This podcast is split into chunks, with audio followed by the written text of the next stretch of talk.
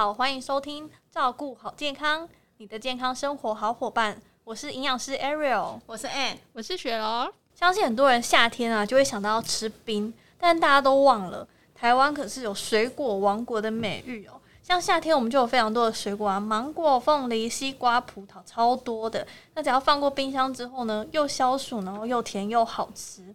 但是大家有没有注意到，水果这么甜，会不会不小心吃太多，越吃越胖呢？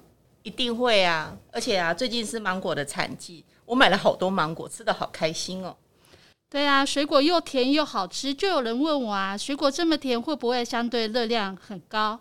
那水果不能用甜度来判断热量的多寡，像是甜度比较高的西瓜，那甜度比较低的芭乐是差不多的哦。关键是在果糖、蔗糖、葡萄糖，那酵素转化出越多的果糖，水果尝起来就越甜。所以甜度高的水果不代表热量高哦，但是哈也不要听雪儿这样讲哈，就好像就狂吃。其实啊，呃，水果热量有高有低，那我们其实只要选择就是说我们适合的水果，然后呢再注意一下卡路里，哦，也不是说每天喜欢吃就吃很多。好，那所以依照我们国民健康署的建议啊，一份水果大概就是一个拳头的大小。哦，那大家适量的补充。那如果是切块的水果呢，大概就是一大的半碗或者是一碗。好，那每天大概就是摄取两份水果就可以了。嗯，对啊，我觉得哎，你刚刚教的就是大家记得，就是一个拳头大概就是一份，然后每天大概就是两到三份，而且尽量就是选择不同种类的水果来吃，适量的吃，其实就不用太担心。那因为夏天啊。大家都追求身材要更完美，想要穿衣服更好看，所以很多人我不知道大家应该会听过用一些水果减肥法，譬如说什么苹果减肥法啊，或是晚餐只吃水果，大家觉得这样好像就会瘦了，但其实并不是哦，因为其实水果里面就是我们只单靠一种营养素的话，其实是没有办法达到健康瘦身，所以千万不要再听信网络上这些水果减肥法了。对呀，那因为水果的糖是很容易被吸收的，如果吃太多过量的话，会转换成脂肪被储存的。对啊，吃太多其实像我们腹部脂肪就会累积的蛮严重的哦。好吧，那夏天要怎么样来挑选水果又可以吃的很健康呢？其实就可以按照那个 GI 值哦来做一个选择的一个标准。那什么是 GI 值呢？其实 GI 值它就是称为升糖指数，它就是说，当你食物水果吃进体内的时候，好，它会让我们的血糖上升的速度的快跟慢。如果呢这个水果吃下去，它让我们的血糖很容易的很快就上升，那它就是属于高 GI 的食物。好，那比如说像这个水梨啦、百香果啦，它都是相对呃比较低 GI 的水果，也就是说它的 GI 值才十六。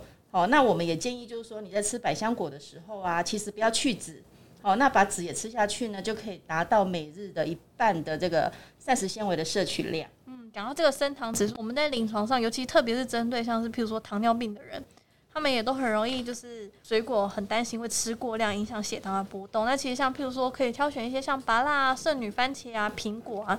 其实只要是刚刚我们教大家适量食用，都不用太担心啊。那我们水果啊，到底要饭前吃还是饭后吃啊？学问也很大哦。像含有水果酵素的水果啊，像比较常见的像凤梨啊、奇异果啊、空腹吃啊，就比较容易造成肠胃的吃，那就建议在饭后来做食用，可以帮助肠道的一个消化。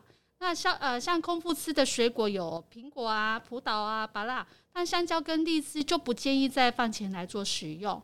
那但是建议啊，不管是饭前还是饭后吃水果，都要在一个小时前把它使用完毕。那我们身体可以充分吸收营养素。那如果是饭后一个小时啊，再吃水果，也是避免在肠道里面的消化正常的时候，水果就进来，胃就比较容易造成胀气哦。好，那我这边呢，就呃建议大家就是说，如果你今天的水果想要当点心的话呢，我们尽量不要在。呃，晚上八点之后来食用它，因为那时候人体的代谢率会比较慢，哦，那血糖比较容易升高跟囤积脂肪，好，所以尽量不要太晚吃。那还有高血压、糖尿病患呢，也不建议空腹吃水果。那如果你要选择这个纤维质啦、低糖度的水果，好，那像小番茄、芭辣等等呢，大家都蛮适合的。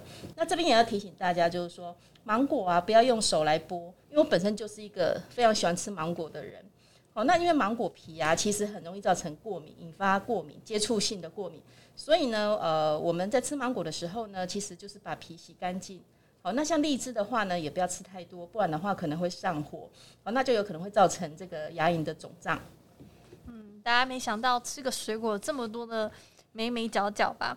那其实除了吃水果之外，其实饮食均衡还是最重要。我们每天都要三蔬二果，那呃摄取均衡的饮食，水分、油脂一项都不能缺少，这样也可以有补充到我们需要的维生素啊、矿物质啊，甚至是膳食纤维。那希望本集的内容可以帮助到你，夏天大家都可以快乐无负担的享受水果。如果还想要听什么关于健康营养的知识，都欢迎在底下留言。照顾好健康，我们下次见，拜拜，拜拜。拜拜。